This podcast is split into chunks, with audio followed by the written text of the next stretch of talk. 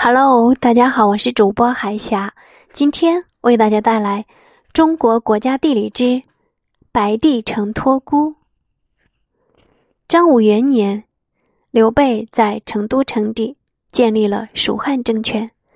七月，刘备为给二弟关羽报仇雪恨，不顾诸葛亮及文武群臣的劝阻，率领全蜀军队攻进荆州。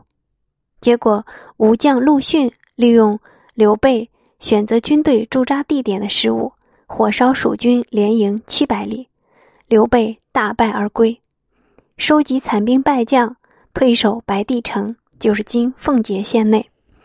张武三年四月，刘备病情加重，自知不久于人世，于是召诸葛亮等大臣到白帝城永安宫。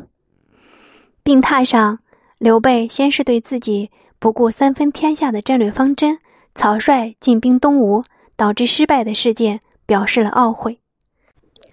然后又把遗诏递给诸葛亮，边哭边拉着他的手说：“先生的才能十倍于曹丕，一定能完成统一大业。刘禅软弱，先生以为可以辅佐，则辅佐；若不可辅佐，则请先生自为成都王。”诸葛亮痛哭流涕，表示将尽忠贞之死，死而后已。刘备还让自己的儿子拜见诸葛亮，要求他们用对待父皇的礼仪对待他。诸葛亮更加感恩戴德。